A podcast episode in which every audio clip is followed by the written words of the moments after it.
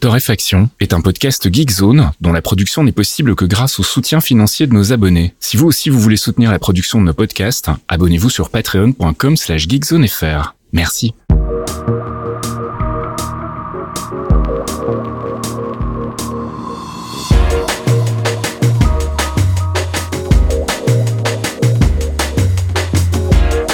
Bonjour Geekzone et bienvenue dans ce 233e épisode de Torréfaction. On se retrouve comme toutes les semaines pour une petite sélection d'actu euh, qu'on réalise avec mon ami Caféine. Salut Caféine. Oui, bonjour, c'est nous le on. Ça va?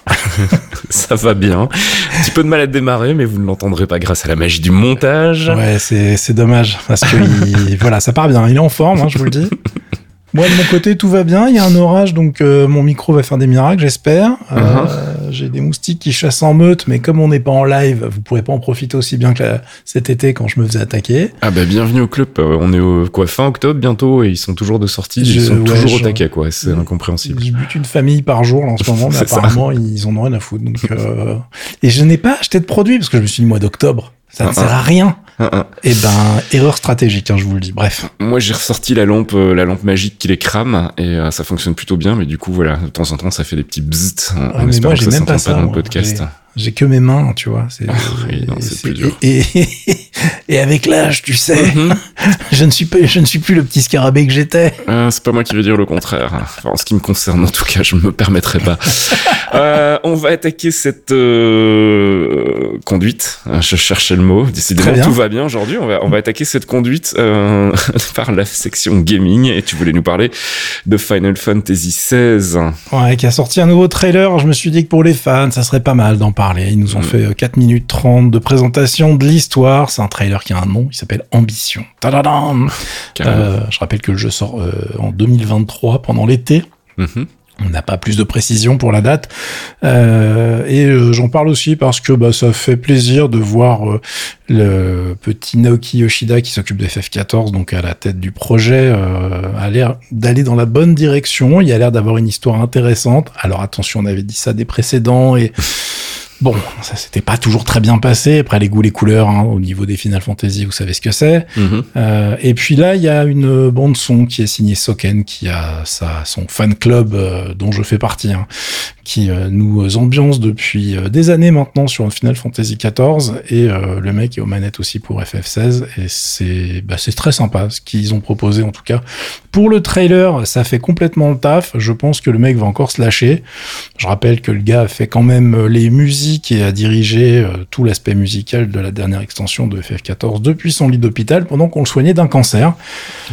Voilà, c'est le mec est un petit peu motivé si tu veux. Mhm. Donc euh, j'ai hâte de voir ce qu'il va nous faire en mode genre survivant là. Donc euh, on est tous un petit peu au, au taquet. Euh, au niveau du scénar, c'est pas extrêmement surprenant.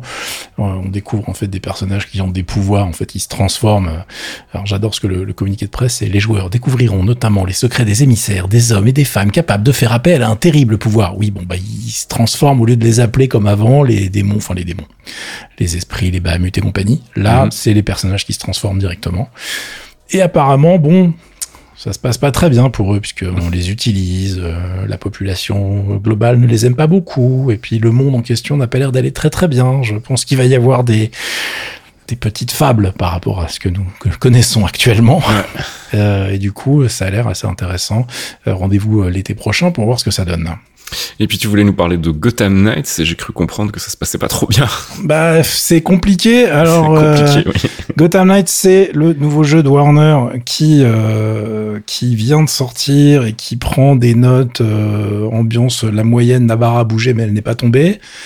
Euh, ce qui est euh, pour moi un petit peu euh, dommage parce qu'en plus c'est une super copine hein, à nous qui s'occupe du, du produit qui est la qui est la produceur sur le truc donc moi déjà j'ai je suis absolument pas partial sur l'histoire mais je le suis d'autant moins que ma clé ne s'active que demain et comme ma clé ne s'active que demain alors, au moment où on enregistre ce podcast bah moi j'y ai pas joué du tout Mhm. le consensus, c'est que techniquement et au niveau écriture, le produit, le jeu est- tient vraiment ses promesses. On est plutôt sur un truc euh, relativement joli et propre. Euh, Il y a peut-être des problèmes de framerate sur certaines configs ou machines, mais encore une fois, Euh, j'ai pas joué à la version, donc je ne peux rien dire. Mhm. Et ce qui euh, en ressort, c'est que les combats ont l'air brouillons et surtout très répétitifs. Tu vois, un peu le, le syndrome euh, Spider-Man et compagnie. Ouais, beaucoup de looting aussi, d'après ce que j'ai lu. Enfin, les trucs que moi j'aime pas trop d'habitude. Voilà, donc moi il y a quatre personnages. Le jeu est censé être en coop, mais globalement, bah, la coop est un peu anecdotique d'après ce qui se dit. Donc ce qu'on va faire, c'est que je vous ai linké la page Open Critique. Si vous êtes des fans, bah écoutez, allez lire ça. Si vous voulez vraiment savoir s'il faut y aller maintenant ou pas, voilà, vous pouvez foncer. Moi, je vais y jouer et j'en reparlerai peut-être la semaine prochaine. Mais je vais pas m'étendre plus sur le sujet vu que j'ai une version et que j'ai pas le temps d'y jouer. C'est toujours un petit peu frustrant, voilà. Le timing de l'enregistrement du podcast fait que euh, j'ai pas beaucoup plus d'insight à vous donner cette fois-là. Alors quand je sais que je vais pas avoir le jeu, je fais mes devoirs. Mais là, je l'ai eu, donc globalement, j'aimerais bien en parler manette en main, donc euh, je vais attendre un petit peu. Et puis on termine cette section gaming avec des nouvelles de Silent Hill. Qui bouge encore, dis donc, Konami, ils ont retrouvé la licence. Très très bizarre.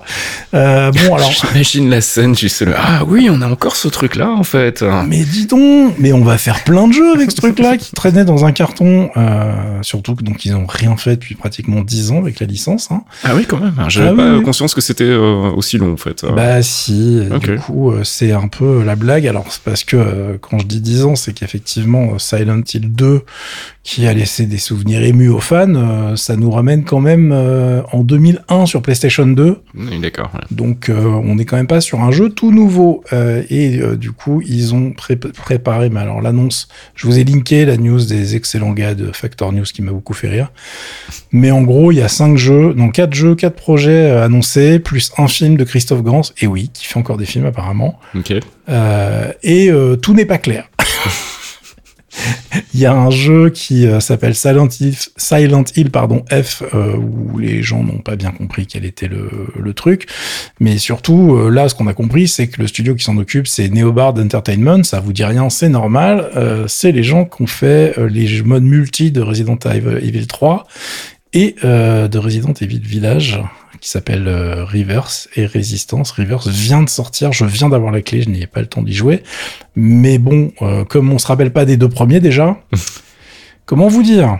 Euh, je suis, euh, je suis un petit peu euh, dubitatif. Donc nous verrons bien. En plus, moi, j'ai jamais été un énorme fan de la licence, donc je vais pas y passer mille ans. Mhm. Allez lire la news si vous êtes euh, vraiment au taquet. Il n'y a pas de date d'annoncer de ce que j'ai vu. On ne sait pas trop exactement quand est-ce que ça doit sortir en fonction des projets. Euh, donc je vous laisse creuser. Je suis désolé, vous allez travailler un petit peu, mais je pense qu'on aura largement le temps d'en reparler quand ça va se préciser euh, projet par projet. En tout cas, ce qu'ils ont l'air d'avoir décidé de faire, c'est de faire beaucoup, beaucoup de partenariats avec des, des studios en fait tiers pour développer chaque euh, chaque titre. Euh, D'ailleurs, on retrouve euh, des trucs un petit peu, un peu surprenants puisque pour le remake de Silent Hill 2 qui est prévu, donc ça c'est le truc qui a fait le plus plaisir aux fans, j'imagine. c'est Annapurna Interactive et No Code, le petit studio qui a fait Story Untold et Observation, qui va s'occuper du titre. Donc euh, voilà, on s'y attend- s'attendait pas à trouver ce genre de partenariat sur des licences pareilles. Donc écoutez, euh, maintenant, euh, je pense que on va les laisser travailler et puis quand ça sera prêt, on en parlera.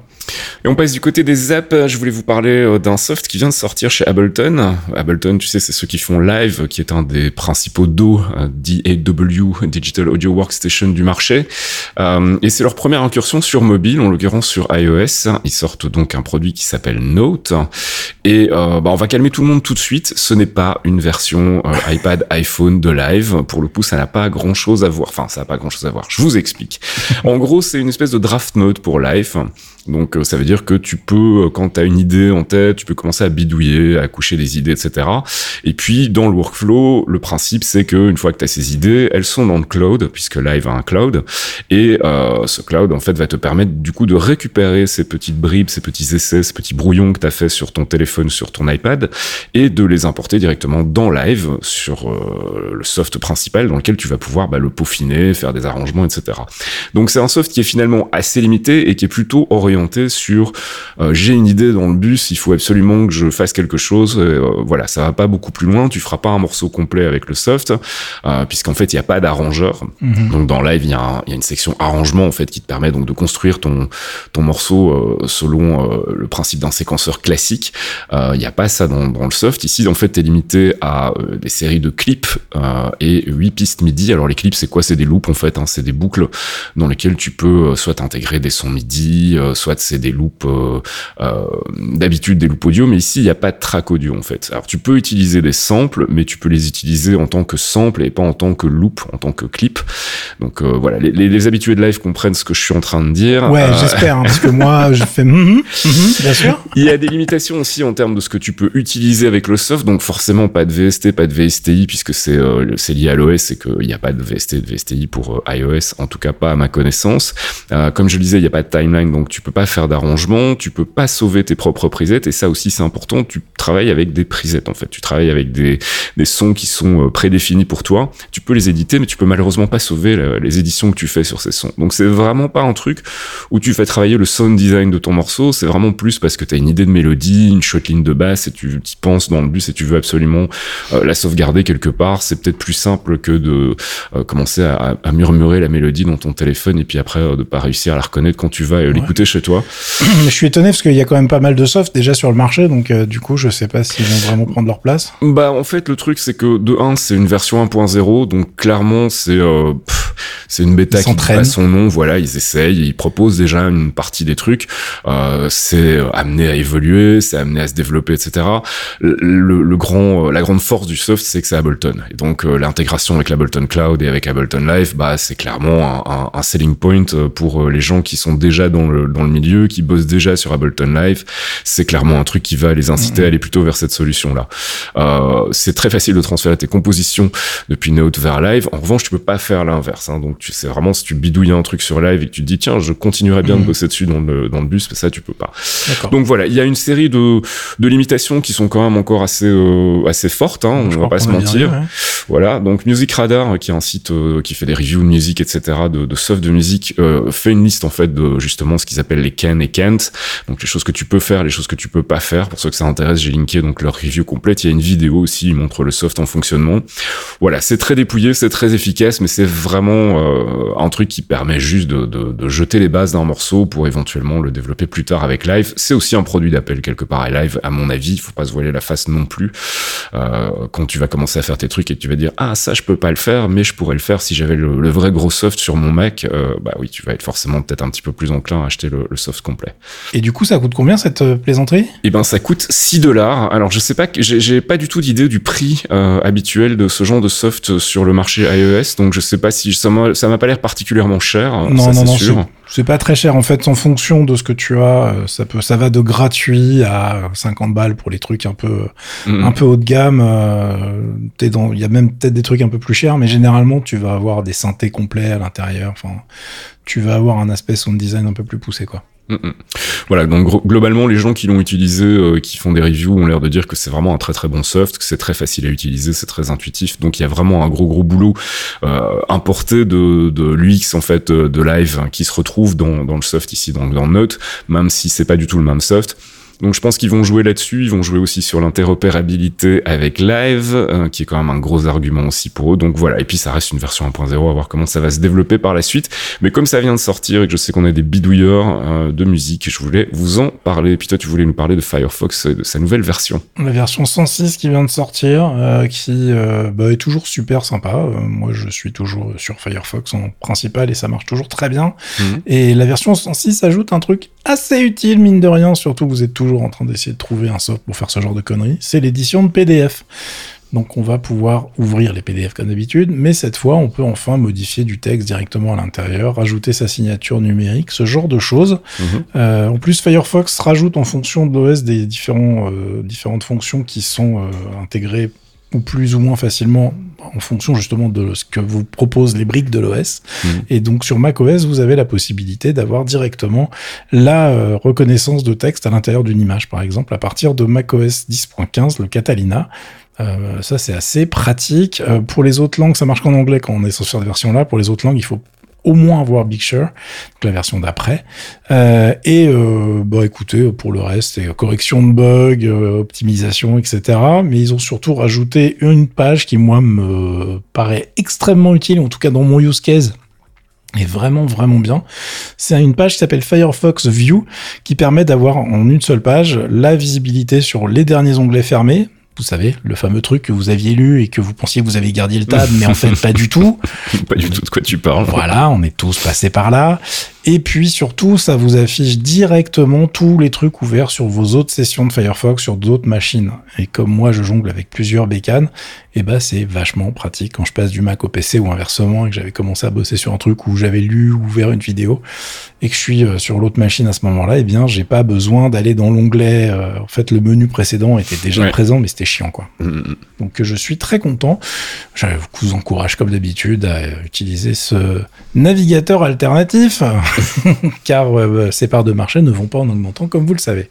Et puis on termine euh, côté app avec euh, aussi un portage sur iPad, un DaVinci Resolve. On en avait déjà parlé sur Geekzone dans sa version desktop. Hein. c'est un, des éditeurs de, de vidéos gratos le plus puissant du marché, si je dis pas de bêtises. en fait, il y a une version gratuite qui défonce, qui est la meilleure version gratuite d'un éditeur vidéo que vous puissiez trouver, et vous avez une version payante qui reste mais ultra pas cher mmh. par rapport au ténor du marché, mais ultra puissante.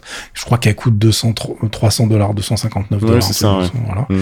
Et euh, ce qui par rapport au marché est vraiment que dalle. Et euh, là, ils ont enfin décidé de sortir une version iPad, donc qui va venir concurrencer l'excellent Luma Fusion, dont j'avais aussi parlé sur Geekzone. Mmh. Euh, et euh, ce petit DaVinci Resolve, bah écoutez, il y a toutes les fonctionnalités qui vont être portées, qui sont décrites dans le billet que je vous ai linké. Ça a l'air d'avoir une très très bonne tête. Ça arrive à la fin de l'année euh, et ils vont faire exactement comme pour la version desktop. Il y aura une version payante et il y aura une version gratuite. Alors les prix sont pas donnés pour l'instant, mais euh, j'imagine qu'on va rester sur des choses extrêmement euh, contenues hein, comme d'habitude avec eux.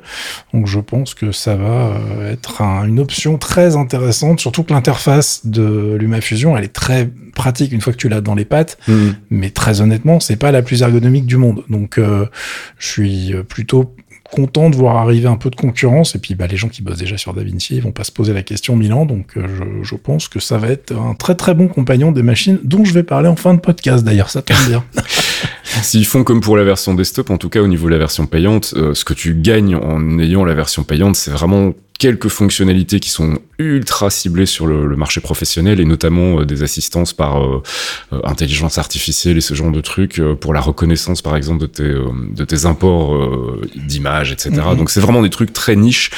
Tu peux déjà vraiment faire des trucs absolument fous avec la version gratos. Donc j'imagine qu'ils vont avoir la même politique sur iPad. En tout cas j'espère. Ce serait cool. hein. c'est ce que j'avais d'ailleurs c'est ce que j'ai utilisé hein, pour bricoler les, les podcasts vidéo mm. de, de torréfaction cet été.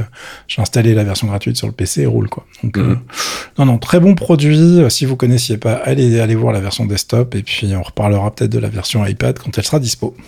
Et puis on passe du côté de la culture et je voulais vous parler d'une série Star Wars. Oh non, encore une série oh, Star Wars. Eh ben celle-là, elle est vraiment très très bien, donc il va falloir la regarder, mes petits amis. Euh, ça s'appelle Andorre et c'est vrai que j'étais pas vraiment super vendu à l'idée à la base. Andorre, donc on suit le personnage Cassian Andorre qu'on avait déjà vu dans le film Rogue One et on le retrouve en fait cinq ans avant les événements de Rogue One. On rappelle Rogue One, c'est euh, bah, le, le, groupe euh, qui a été euh, volé les plans de l'étoile noire et où ils sont tous morts en fait. Hein. Donc voilà, spoiler alert pour ceux qui ne l'avaient pas encore vu. Mais ça, date quand même. Il y a prescription. oui, c'est ça. Donc là, ils ont décidé de faire une série, une série télé sur le personnage de Cassian Andor. Et c'est vrai que moi, je me suis dit bon, je suis pas trop sûr de ce qu'ils vont me raconter. Je suis pas sûr que ça va m'intéresser. Ben finalement, je suis rentré dedans très très vite. pourquoi? Pour plein de raisons. La première, c'est que c'est du Star Wars, mais c'est du Star Wars comme j'en ai jamais vu en fait. Euh, c'est encore plus poussé que Mandalorian dans ce sens-là, qui était déjà un truc un peu euh, décalé de ce qu'on avait l'habitude de voir dans Star Wars.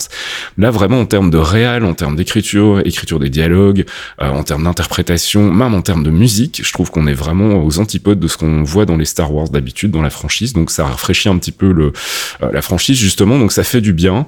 Et puis, on suit finalement, bah, en fait, la formation de la rébellion, les premières années de, de l'Alliance rebelle. Et ça, c'est super intéressant parce que du coup, ça a un côté tout de suite un petit peu plus sérieux. On voit la montée de l'empire, la montée euh, du, du, tyrannisme de, de, la force impériale, et c'est vraiment super intéressant la manière dont c'est traité. Euh, c'est une série qu'on doit en fait à un monsieur qui est pas complètement étranger à Rogue One, puisque c'est Tony Gilroy qui était le co-scénariste du film et qui est aussi la personne qui a fait une bonne partie des reshoots. Tu, je sais pas si tu te souviens, Rogue One, il y avait eu pas mal de polémiques à l'époque, puisqu'en fait euh, le film avait vécu une grosse période de reshoot où ils avaient carrément réécrit une bonne partie du film et notamment du troisième acte. D'accord. Et donc c'est Tony Gilroy qui avait supervisé ça. Et donc c'est assez logique que ce soit lui qui se retrouve à la tête de ce projet. C'est une série euh, qui va être limitée dans le temps.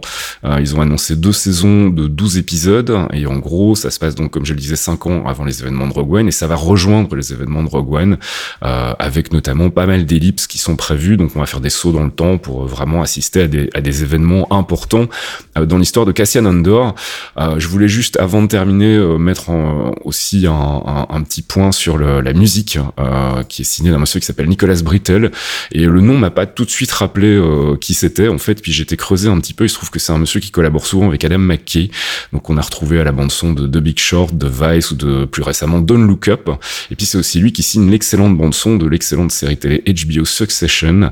Donc euh, voilà. C'est pas un inconnu mais c'est vrai que c'est pas quelqu'un qu'on allait on s'attendrait à voir dans un univers Star Wars. Et pour le coup c'est probablement une des bandes son qui a le moins à voir avec ce qu'avait fait John Williams sur l'iconique bande son de Star Wars, on a des morceaux qui sont vraiment euh, parfois des espèces de trucs à la limite de la musique expérimentale, avec des trucs un peu détunés, un peu euh, qui sonnent faux, euh, mais qui créent des ambiances particulières. Mhm. Donc voilà, jetez un œil à la série. Il y a et une oreille du coup. Et une oreille aussi. Il y a ah. sept épisodes pour le moment, je crois, ou six épisodes. Sept, je crois.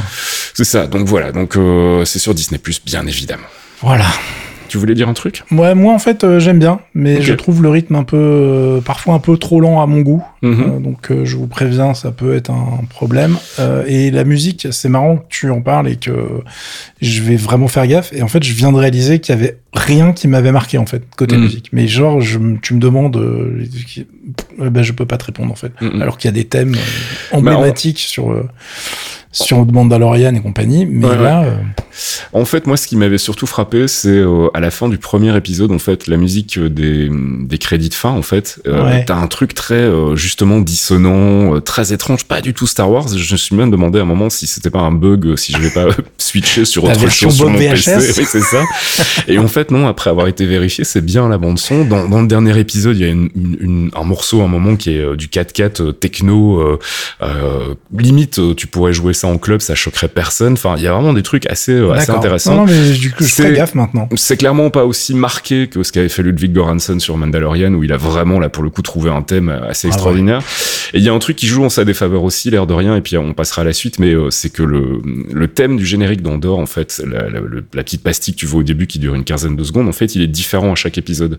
c'est plus ou moins le même thème, mais il est un petit peu retravaillé à chaque fois, il est arrangé un petit peu différemment avec des sonorités différentes.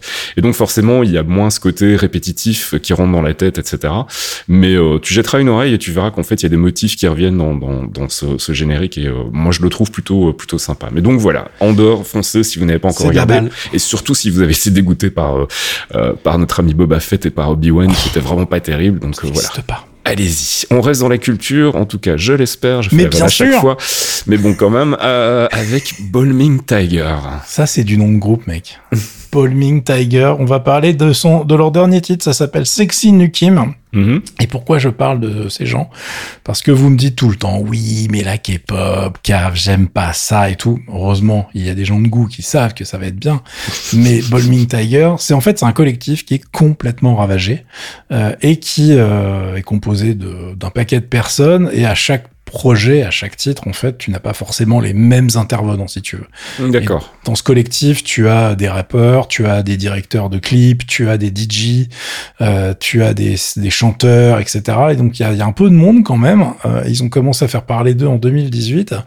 Et euh, j'avais complètement zappé la sortie de Sexy Nukim. Et euh, je suis tombé, en fait, sur une vidéo de danse d'un show télé euh, où je me suis dit, mais putain, c'est quoi la bande-son de ce truc? Ça te défonce.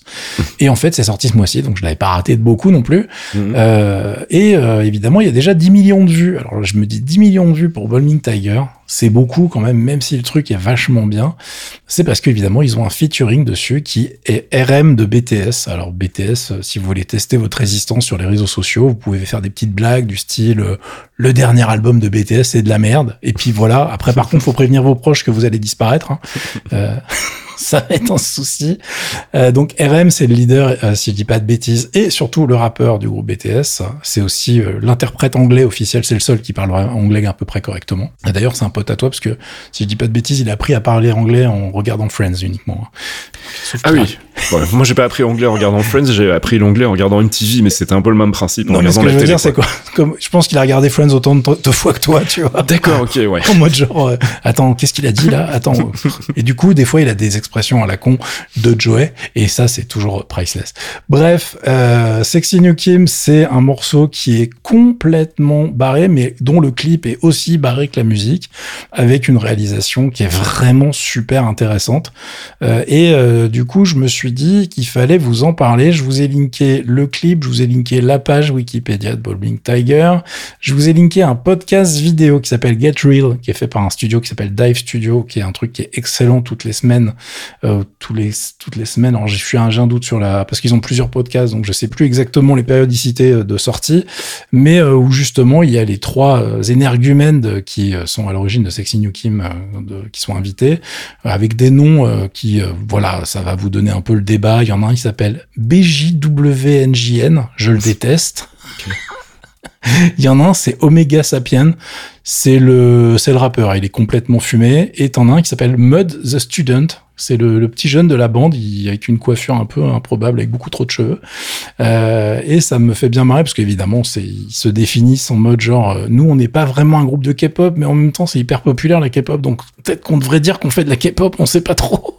donc c'est assez rigolo au niveau marketing. Euh, et euh, il y a une vidéo, si vous êtes intéressé sur leur chaîne aussi, ils ont fait une vidéo de réaction officielle en fait, euh, en mode genre on a envoyé notre clip à des gens un peu connus. Et quand tu regardes euh, tous les gens en fait, qui, quand tu connais un peu l'univers de musical coréen, quand tu regardes qui réagit et qui ils ont pu filmer pour avoir le- leur retour sur la, la- la vidéo, Mhm. c'est n'importe quoi. C'est le, c'est le gratin du game et euh, ça m'a fait délirer quoi. C'est- J'ai découvert ça, j'ai pété un câble, j'ai fait ok. Tant pis, cette semaine, je n'avais rien prévu en K-pop. Eh bien, je vais vous rajouter ça. On va s'écouter un petit extrait histoire de vous motiver. Et puis, on se retrouve tout de suite.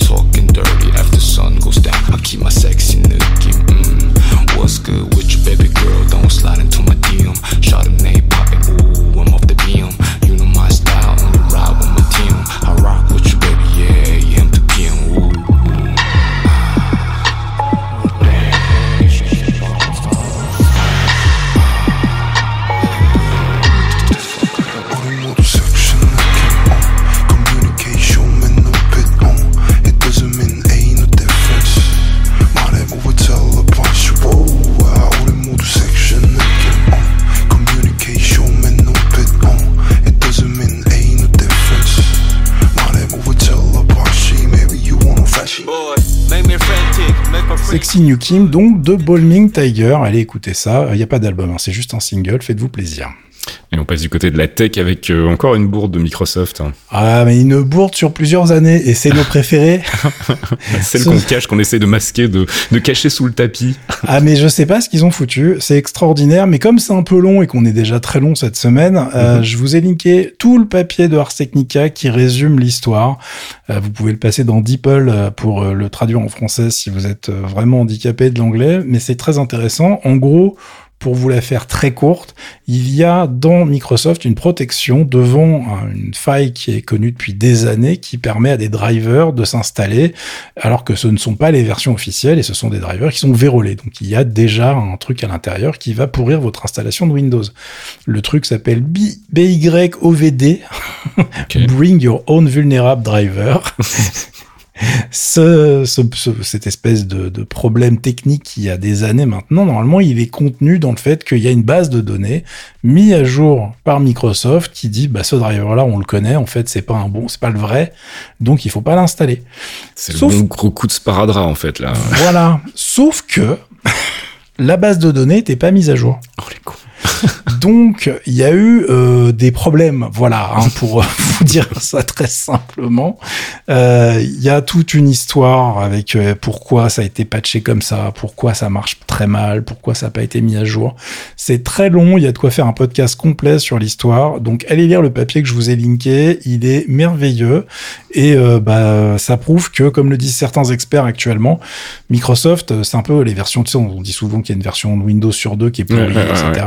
Et bah ça fait pareil pour la sécurité en fait, ça fait des hauts et des bas et en ce moment on est plutôt sur le bas en fait, voilà. Donc sachez-le, c'est voilà, on a Windows 11 et ça. Voilà. Écoute, Windows 11, j'en dis plus de mal. hein. Le, patch 2022 ne fait plus enfin planter Valorant. Je peux, je peux streamer Valorant et ne plus cracher comme une- un gros caca à chaque fois. Donc je suis très content. Mais euh, voilà, je ne vais pas vous revenir sur les problématiques euh, de Microsoft en ce moment. Il y en aura pour un moment sinon. Et puis euh, des premiers tests pour les nouveaux Intel et apparemment c'est plutôt des bonnes nouvelles. C'est des excellentes nouvelles, figure-toi. Mm. Euh, donc, euh, on parle des Intel Core i9 13900K et i5 13600K. Les reviews sont sorties un peu partout et elles disent toutes la même chose. Et ben, c'est super bien, les gars.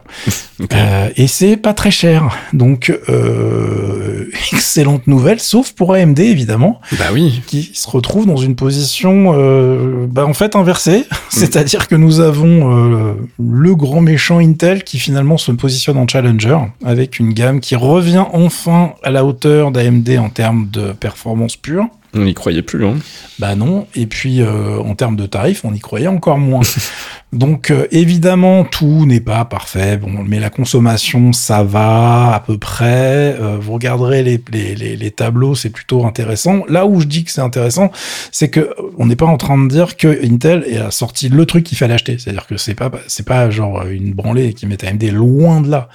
Mais en revanche, là, on est dans une vraie position de concurrence, c'est-à-dire qu'en fonction des usages, en fonction de vos préférences, bah vous pouvez tout à fait continuer à acheter du matos AMD et vous serez pas perdant entre guillemets. Tu vois. Mm, mm. Euh, si vous êtes un fan d'Intel, et bien go, vous pouvez acheter votre dernier CPU Intel, vous serez pas perdant non plus. Euh, ce qui va nous amener dans une situation, je l'espère, je l'appelle de mes voeux, où justement AMD va un petit peu euh, bah, se calmer sur ses tarifs tout bêtement. Euh, après, les problématiques sont pas euh, évidentes non plus, c'est-à-dire qu'on sait qu'ils font fabriquer ça avec les dernières techs de chez TSMC, donc ça doit coûter du pognon. Et évidemment, ils peuvent pas non plus faire n'importe quoi avec leurs tarifs. Donc je ne sais pas exactement quelle est leur marge de manœuvre, mais en tout cas, euh, là, les tests que je vous ai linkés, j'ai linké euh, Ars Technica et euh, Anantech, sont vraiment euh, sans appel. Il va falloir qu'ils se repositionnent niveau tarif parce que vraiment, les perfs en 1440, 1400, vous regarderez, il y a plein, plein, plein de jeux testés. Il y a plein de tests synthétiques. Donc, du coup, vous allez vraiment avoir une vision d'ensemble du truc et vous allez euh, bah, vous apercevoir qu'en fonction des jeux, en fonction des usages, on se retrouve sur vraiment une baston euh, où ça rend baffe sur baffe, tu vois. Mm, mm. Donc euh, je suis plutôt euh, surpris. Après, vraiment, il y a un problème tarifaire qui est évident dans la mesure où aux États-Unis, attention, hein, donc c'est les prix américains sans TVA, etc. L'Intel Core i9 13900K, il est à 589 dollars. Et on est sur du 699 dollars pour le concurrent de chez AMD, le Ryzen 9 7950X. Donc euh, on est quand même sur plus de 100 dollars d'écart, ce qui C'est pas négligeable. hein. c'est pas négligeable. Après, je te dis, un petit coup de rabot, est-ce qu'ils sont capables de le, de le mettre On verra. Euh, en revanche, c'est sur la, gamme euh, en dessous où c'est un peu plus violent puisque le 7600X, il est à 299 dollars et euh, le 13600K chez Intel, il est à 319. Donc il est un tout petit peu plus cher, mais il est vachement mieux placé. Enfin, vachement mieux placé. Il se place régulièrement mieux, en, tout cas sur les tests. Donc euh, on est vraiment... Alors des fois, ça se joue à que dalle. hein. Sur les vieux jeux, ça se joue à rien. En fonction des résolutions, ça se joue à rien. Enfin bon, euh, voilà, attention, je suis... Encore une fois, je suis pas en train de dire que c'est incroyable.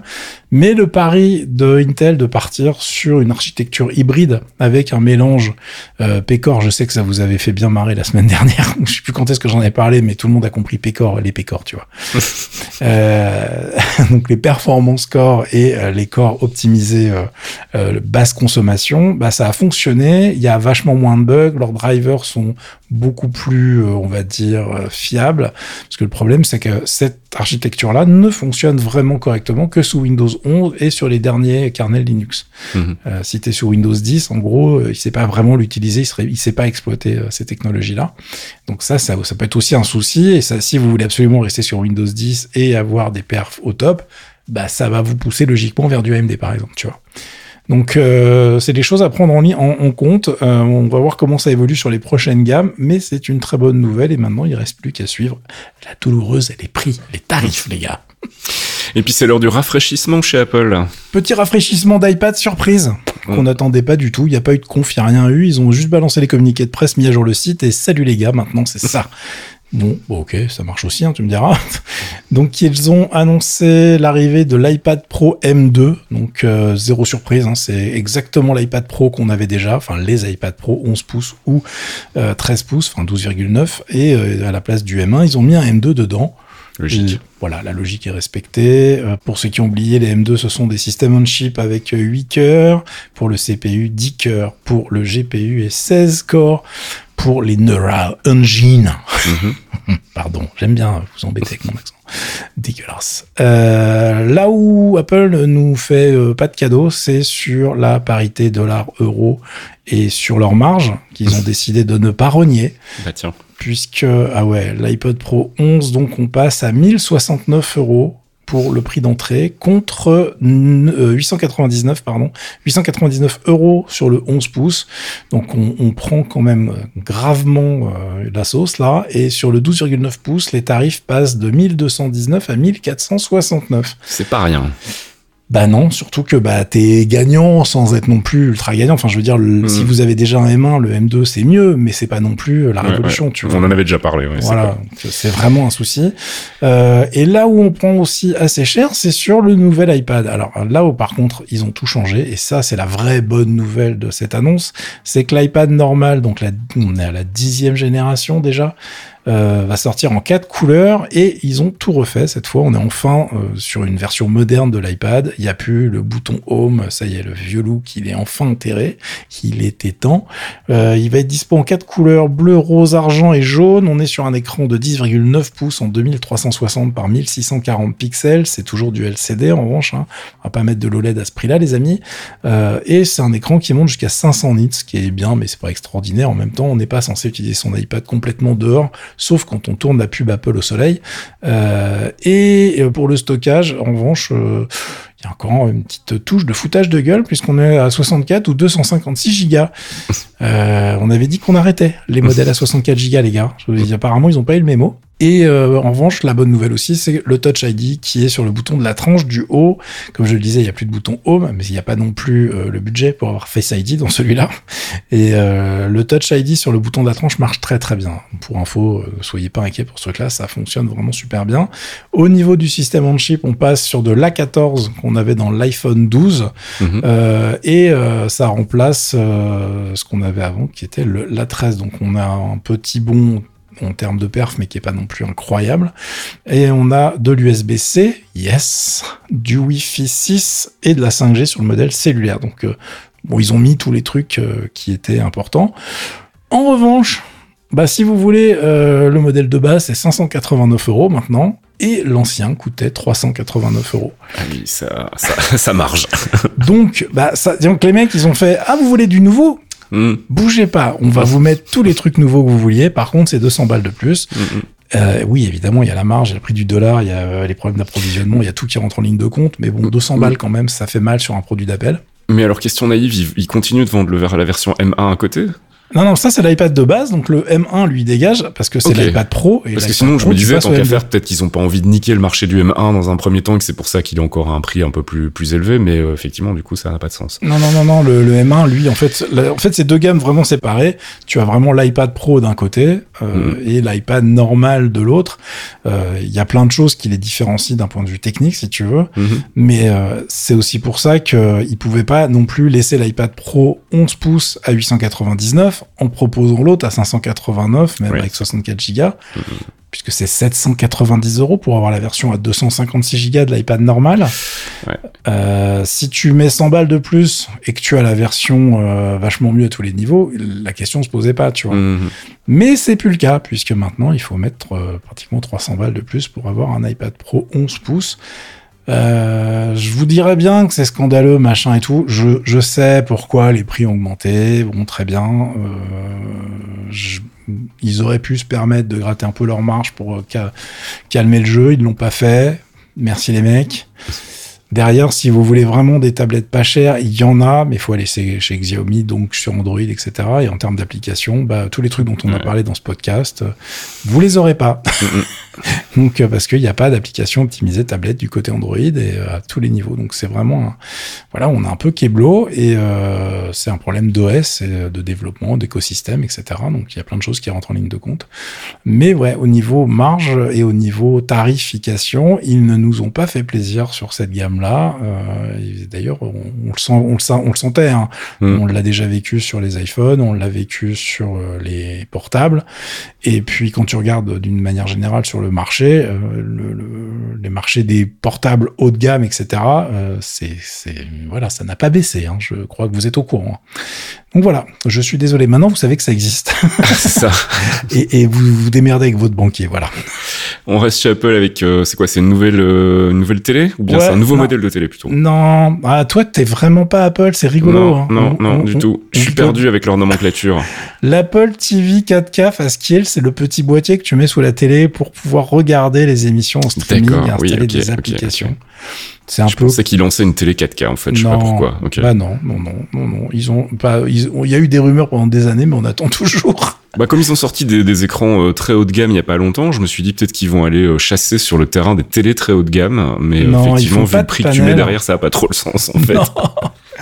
Non. non, non, non, effectivement, parce que t'as pas, t'as pas regardé les tarifs, c'est pour ça. Euh, L'Apple TV 4K, c'est une des set-top box les, plus, euh, enfin, on n'appelle pas ça une set-top box, je sais pas pourquoi je vous dis ça, mais euh, vraiment de petites, de petits boîtiers qui se branchent sur la télé, sur lequel on peut installer bah, toutes ces applications. Disney+, Netflix, machin, bidule, Plex, tout ce que vous voulez. Alors, évidemment, qui rentre en concurrence avec beaucoup de Smart TV maintenant qui sont de plus en plus puissantes. Et puis, du côté Android, il y a un vraiment gros concurrent qui fonctionne très bien, qui s'appelle Nvidia Shield, Mhm. euh, qui euh, n'est pas updaté depuis 2000 ans, euh, ou très peu, euh, mais dont j'exagère parce qu'il y a quand même eu des updates il n'y a pas si longtemps, mais qui a surtout le meilleur suivi de tous les produits Android de la planète. C'est-à-dire que même le modèle de 2015, je crois, il y a toujours des updates dessus. Donc euh, pour un produit Android, c'est extrêmement rare. C'est une très bonne nouvelle. Euh, et euh, donc cet Apple TV 4K 2022, ils ont mis un A15 des iPhone 13 à l'intérieur qui vient remplacer l'A12 qu'on avait sur les dernières versions. Donc la bestiole va être encore plus rapide. Maintenant, je vais pas vous mentir, j'ai la version A12, ça fonctionne très bien et pour ce qu'on en fait, je suis pas sûr qu'on ait besoin de beaucoup plus de puissance, sauf si vous installez beaucoup de jeux ou trucs comme ça, parce que tu peux installer plein de jeux iOS qui sont compatibles avec et jouer avec ton pad. Ça te fait une console de jeu en fait Ouais, ouais, ouais. avec euh, un abonnement Apple Arcade, mine de rien, il y a de quoi s'éclater euh, un grand moment. Donc euh, c'est un un très bon produit quand on est dans l'écosystème Apple. Euh, là ils vendent une version 64 Go de stockage et Wi-Fi uniquement pour 169 euros, ce qui est moins cher que ce qu'on avait avant. Et ils vendent une version 128 Go avec Wi-Fi et l'Ethernet pour 189 euros. Alors c'est la première fois qu'il y a deux versions, une avec port Ethernet et l'autre sans, ce qui m'a surpris, mais bon pourquoi pas. Euh, et euh, du coup c'est le seul produit de la gamme où les prix baissent, les amis. Il n'y a pas d'autres produits Apple où les prix ont baissé. Il y a celui-là, c'est tout. Euh, bon, c'est pas énorme comme baisse, mais c'est toujours bon à prendre. Euh, Mhm. voilà. Donc, si vous connaissez la gamme, si vous avez besoin de diffuser du Plex, d'installer des applications, etc., directement dans, sur votre télé, c'est un truc euh, vraiment pratique quand on est déjà dans l'écosystème Apple. Vraiment, ça marche très très bien. Et on termine cet épisode de Torréfaction euh, bah, toujours chez Apple avec des dates. Ouais, parce que évidemment, il se passe plein de choses. Vous savez, fin, fin d'année, euh, à chaque fois, c'est le renouvellement. Et donc, on a enfin les dates de sortie de macOS Ventura, la nouvelle version de macOS et iPadOS 16. Et ça sera le 24 octobre. Et je voulais surtout vous dire, bah, évidemment, le 24 octobre, vous n'êtes pas obligé d'installer tout ça en fonction de votre matos. Mhm. Euh, vérifiez bien les listes de compatibilité. Euh, de toute façon, ça va être vite vu sur votre iPad. hein. il va pas, oui, si vous voulez, s'il est trop vieux, il vous proposera pas l'option, mais ça gère quand même des modèles assez anciens.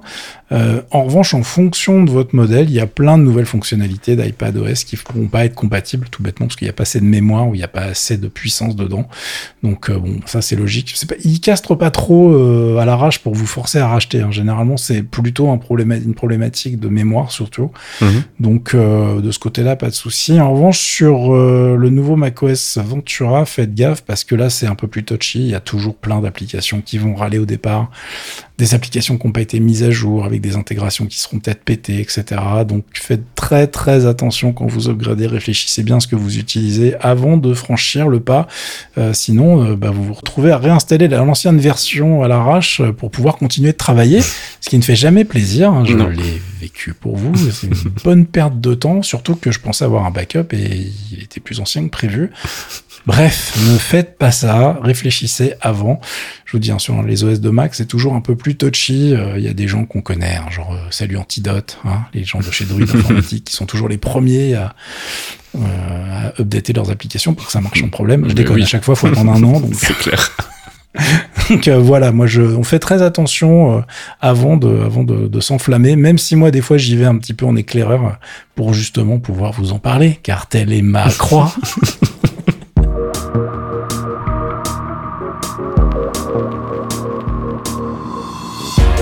Et c'est la fin de ce 233e épisode de Torréfaction. On remercie nos abonnés Patreon, patreon.com slash. C'est grâce à vous qu'on fait des podcasts, hein, donc euh, merci. Et puis on vous retrouve la semaine prochaine pour un épisode euh, 234 dans lequel on fera une nouvelle fois le tour de l'actu. Euh, je voulais juste vous signaler que c'est le retour des clairvoyants aussi. On a sorti un nouveau podcast cette semaine.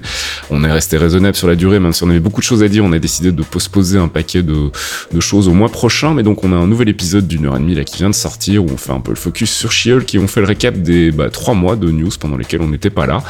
Euh, et puis ça va être le retour bientôt aussi de Mémoristique. Faut vraiment qu'on se cale une date. euh, et euh, Bah, ce week-end, vu qu'il a l'air de faire beau, je crois qu'on aura que ça à faire. Écoute, moi ça me va très bien, donc euh, voilà, parlons-en. Euh, merci à vous donc, et puis rendez-vous à la semaine prochaine. Bon week-end à tous, ciao À plus, ciao. Un podcast signé Faskill. Faskill.com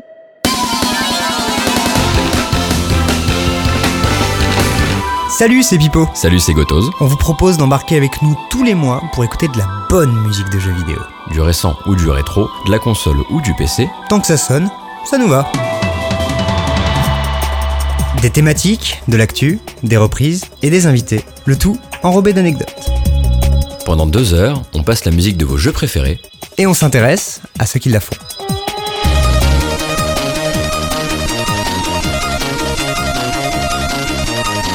Les démons du midi, c'est tous les derniers mercredis du mois sur geekzone.fr.